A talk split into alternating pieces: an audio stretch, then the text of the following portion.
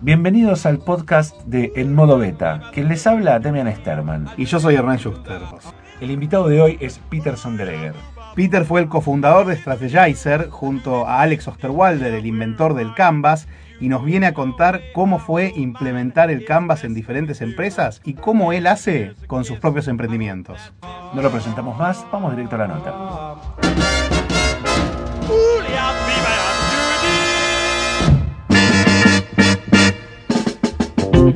Peter, vos naciste en Suiza, hiciste tu carrera en Suiza, hace pocos años viniste a la Argentina para quedarte y cuando y, vendiste tus negocios en Suiza y cuando ves lo que pasa con la moneda argentina y la moneda extranjera en este país, ¿no te da un poco de ganas de volverte? Yo tengo la, suerte que mi dinero es en Suiza, entonces no tengo problema. Es tan fácil. No, pero, ¿cómo se dice? La crisis es una posibilidad y ahora con esos pesos bajos es la primera vez que la Argentina es de nuevo competitivo en el mercado exterior. Entonces, sí, tenemos que comenzar a vender eh, al exterior. Y como los argentinos son muy buen, buenos vendedores, creo que van a lograr hacer eso. Y sería bueno no solamente vender carne y eh, trigo y soya, también un poco de cabeza, porque hay mucha, mucha cabeza aquí. Peter, vos fuiste como parte del equipo, del equipo creador o socio del creador del Business Canvas Model, así se lo conoce oficialmente, el Canvas nosotros le decimos, y vos vendiste, vos tenías una empresa en Suiza que se dedicaba a la, a la implementación de este modelo de negocios. ¿Por qué, ¿Por qué vendiste tus acciones? ¿Por qué dejaste tu sociedad con el creador, con Alex, que es este, el apellido? Osterwalder. Osterwalder ¿Por qué dejaste tu sociedad con él para venirte a emprender a la Argentina? Ok, yo conocí a Alex durante mis estudios en uh, Lausanne, hace más que 25 años, él estuve también en Lausanne. Y uh, cuando uh, hice el libro, me estuve invitado a la publicación, que fue en ese momento a Holanda, y me mostré el libro y dije, eh, ¿qué hacemos con eso? claro, porque él había desarrollado este modelo de negocios eh, como, un, como una tesis. Sí, fue en tesis hace 20 años, después la tesis fue en la biblioteca, que fue un poco raro, fue la única tesis que fue buscado para gente. Y eh, normalmente los tesis que aparecen en la biblioteca, ninguna persona lo, lo, lee. claro. Pero eso fue un tesis que la gente lo busca. Porque el plan, el primer plan fue de hacer un modelo que puedes computarizar eh, los modelos de negocios. Por eso tiene que estar muy fácil, muy estructurado. Y eso fue muy bueno con la gente. Y eh, Alex y Alan hicieron después eh, el libro, primero self-published. Y después 5.000 libros publicados y vendidos en Amazon. Fue también el, el primer momento de Amazon. Eh, Wiley viene y dije, eh, queremos que eh, tomar ese libro y vender un poco más grande. Para, ahora, para los que no conocen, Wiley es la editora de, que publica todos los libros de For Dummies, digamos, los libros de para tontos. Claro. Creo que es para, para, para dummies, ¿no? Para dummies. Sí, tradujeron en para dummies. Sí. Pero es una, una editorial gigantesca de, de libros de cómo hacer cosas.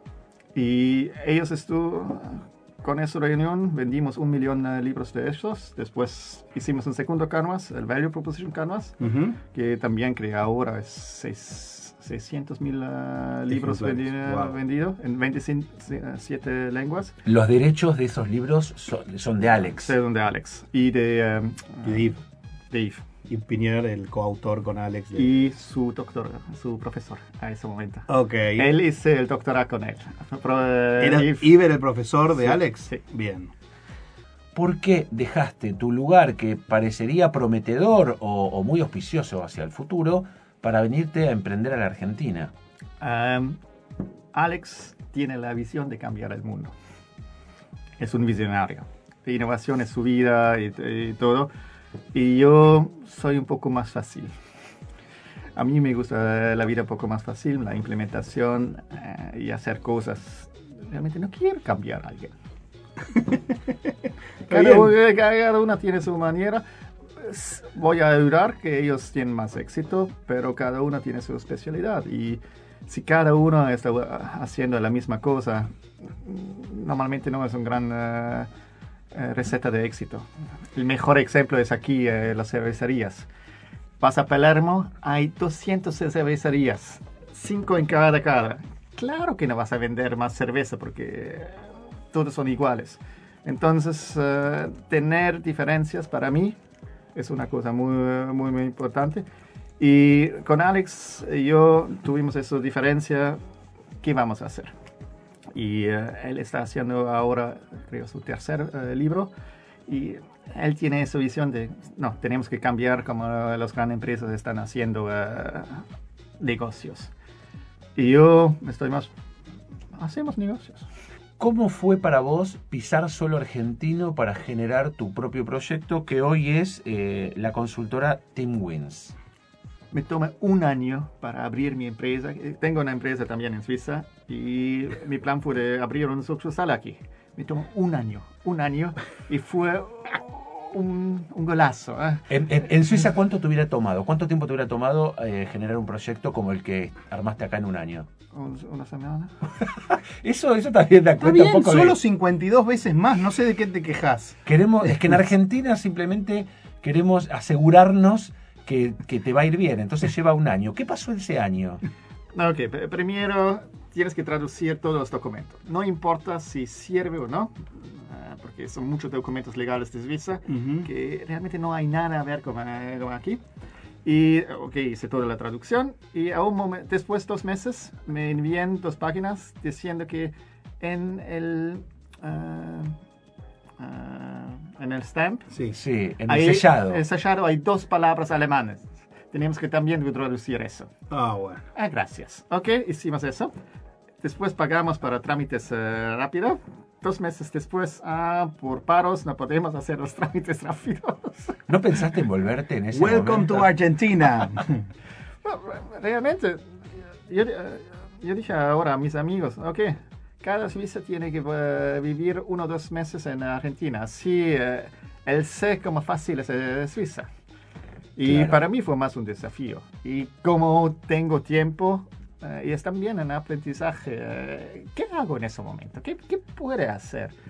Y en el mismo tiempo, hicimos con mis otros socios, hicimos un SAS y eso toma también solamente dos días para tener todo. Eso fue muy rápido.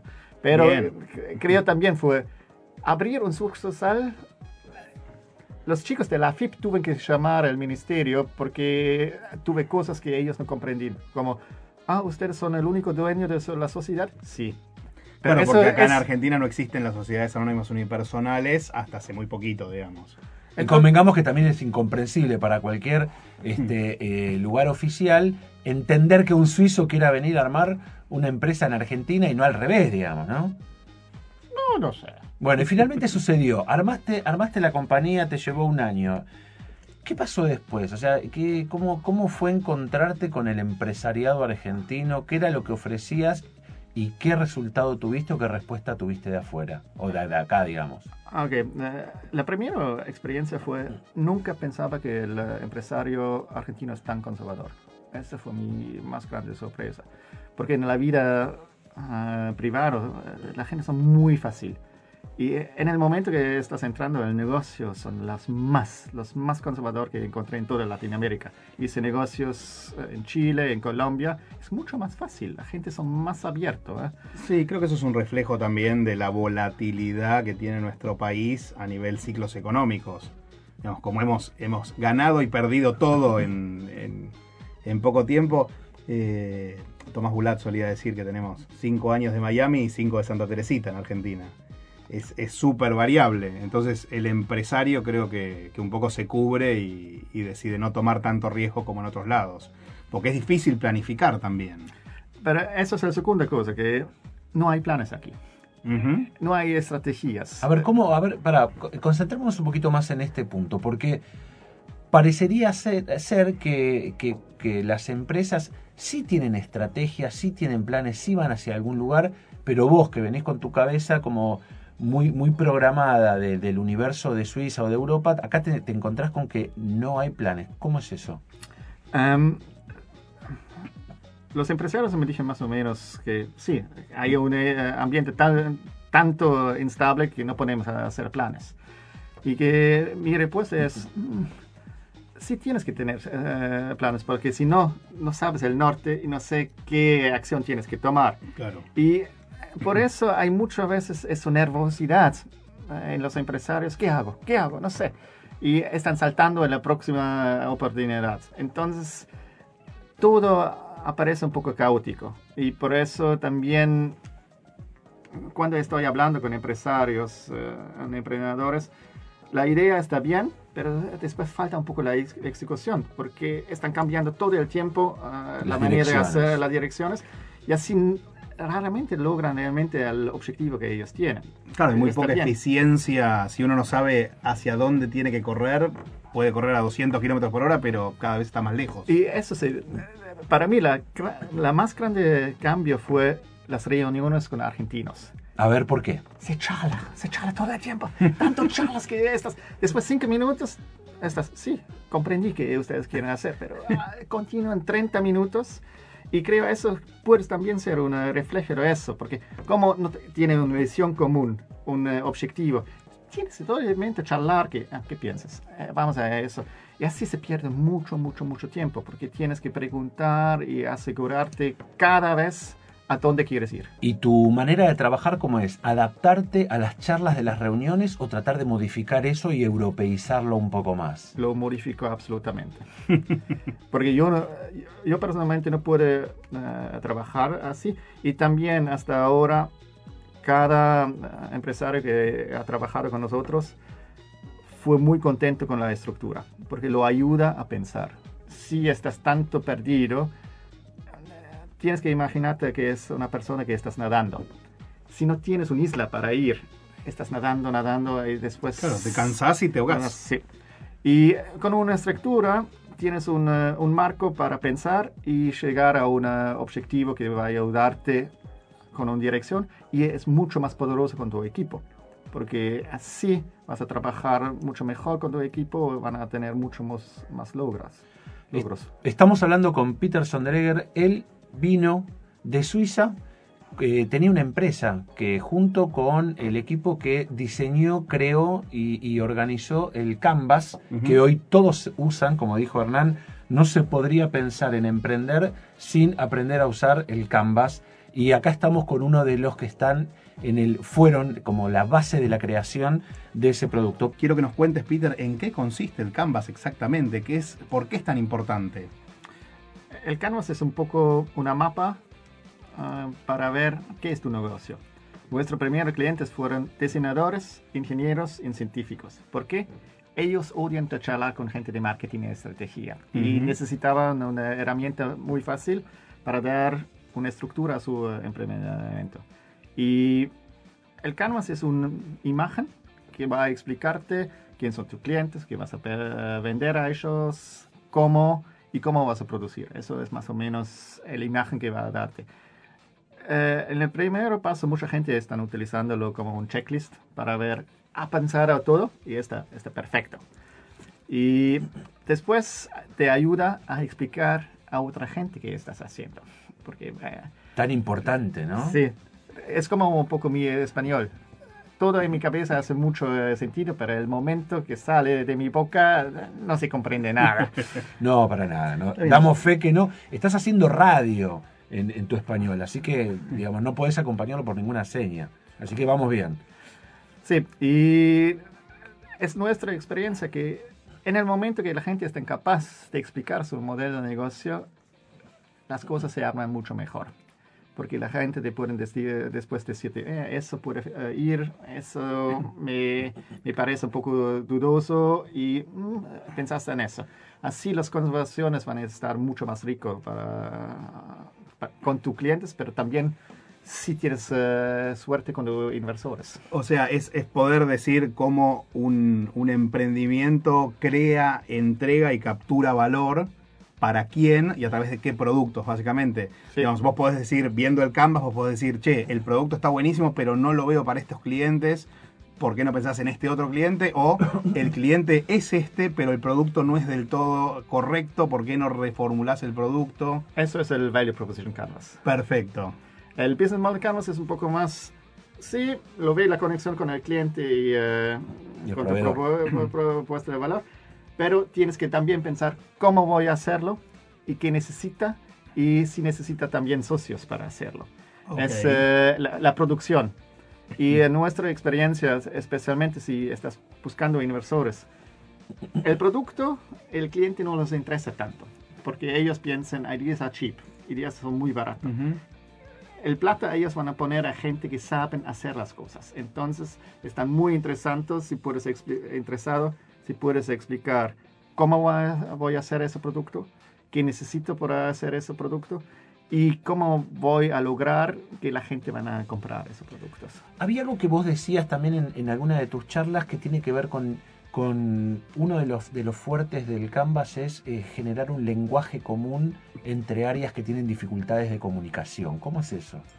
Eh, el Canvas tiene nu- nueve cajas. Son la propuesta de valor, clientes, el canal, tu relación, la producción, los recursos y los socios. Y después hay costos sin ingreso. Y si piensas que cada de esas cajas es una función. El canal es la logística. Eh, propuesta de valor y clientes es la venta. Y muchas veces, eh, y la producción son la gente que están haciendo eh, o, la investigación. Y cada una de esas funciones son muchas veces tan especializado que no comprenden más qué hace el otro. Y en el momento que ellos están trabajando sobre el, mode- el modelo, se comienzan a comprender. El chico de logística va a comprender por qué el chico de venta está vendiendo los, eh, time eh, los tiempos de delivery de un día, que para el Ujú. chico de, de logística. ¿Por Una qué me- locura, claro. ¿Por qué lo haces? Y es eso- una forma de derribar eh, las paredes dentro del dentro del startup, dentro del emprendimiento y dejar de trabajar en silos y entender bien qué hace el otro, a- la otra área. Claro, generar un lenguaje sencillo en el que todos se puedan entender. Pero, sí, exactamente. Eso fue también cuando uh, las grandes empresas comienzan a ut- utilizar el Canvas, fue para nosotros una sorpresa, porque ellos nos dijeron, mira, innovación es bueno, hacemos también, pero el más importante es esa visión común, que la gente se comprenda por qué hacemos, qué ha- hacemos. Claro, es la condición para cualquier equipo de alto desempeño tener un objetivo común, ¿no? Cuando vos ves eh, cómo se utiliza acá, porque hoy hay mucha gente en Argentina y en- seguramente en el resto del mundo que está mostrando cómo se usa el Canvas. Modelo que aprendieron a usarlo o por ahí a, lo- a los ponchazos, a los golpes o estudiándolo de algún libro. ¿Qué, qué opinión te merece cuando ves cómo se está enseñando en empresas?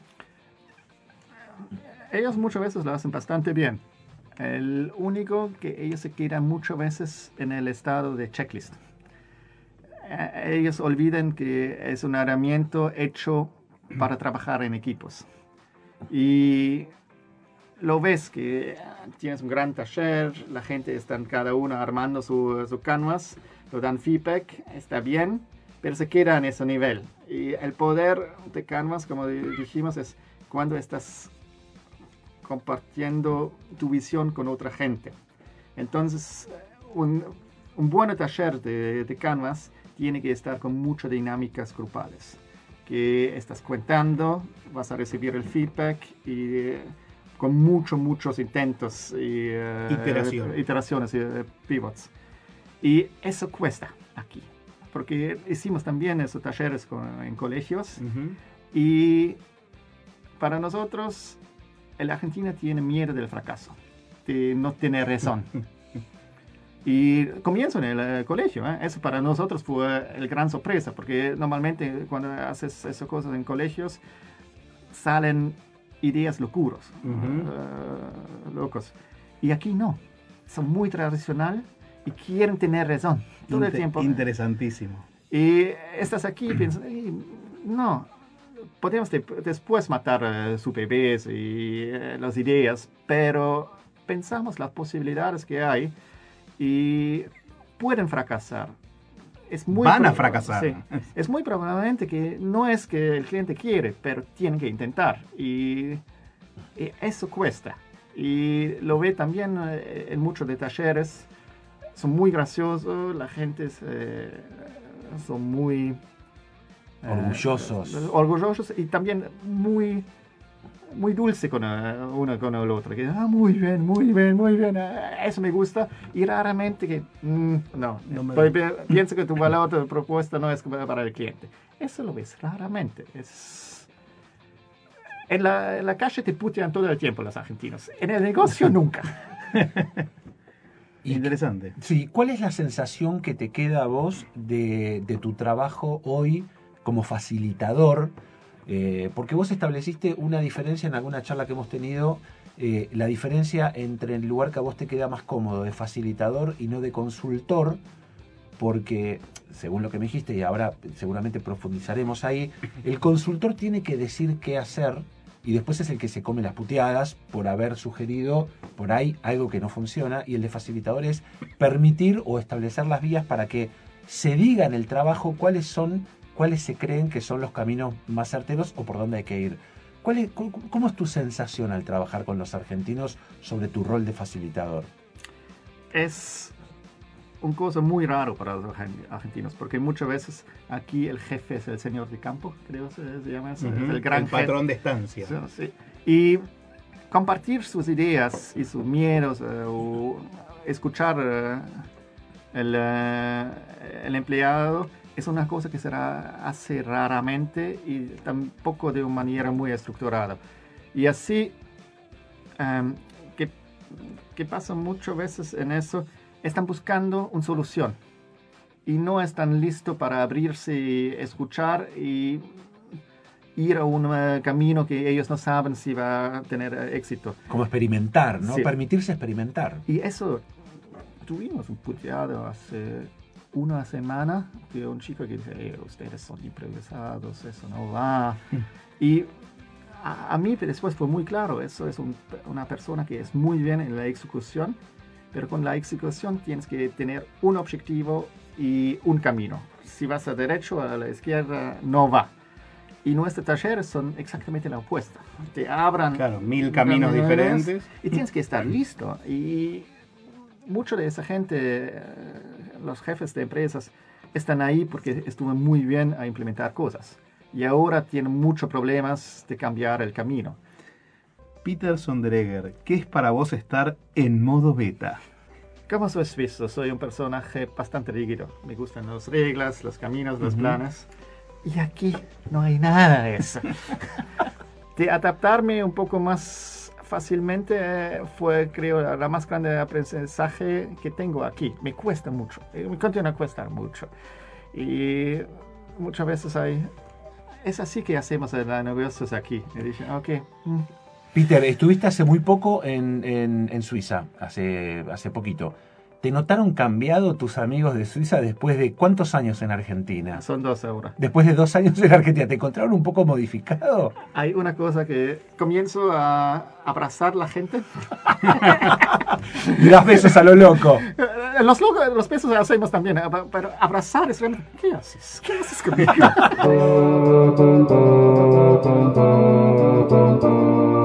Hasta acá un encuentro más de En Modo Beta. Gracias por haberlo escuchado y gracias por habernos acompañado. Y recordá que estar en modo beta es siempre estar abiertos a cambios que mejoren nuestra capacidad, estar siempre en modo curioso, siempre aprendiendo y nunca en una versión definitiva. ¿Querés escuchar otras charlas con emprendedores, con gente que sabe de tecnología, con creativos, con innovadores? No te pierdas, hace clic en las otras charlas que tuvimos en los otros podcasts que estarán por venir.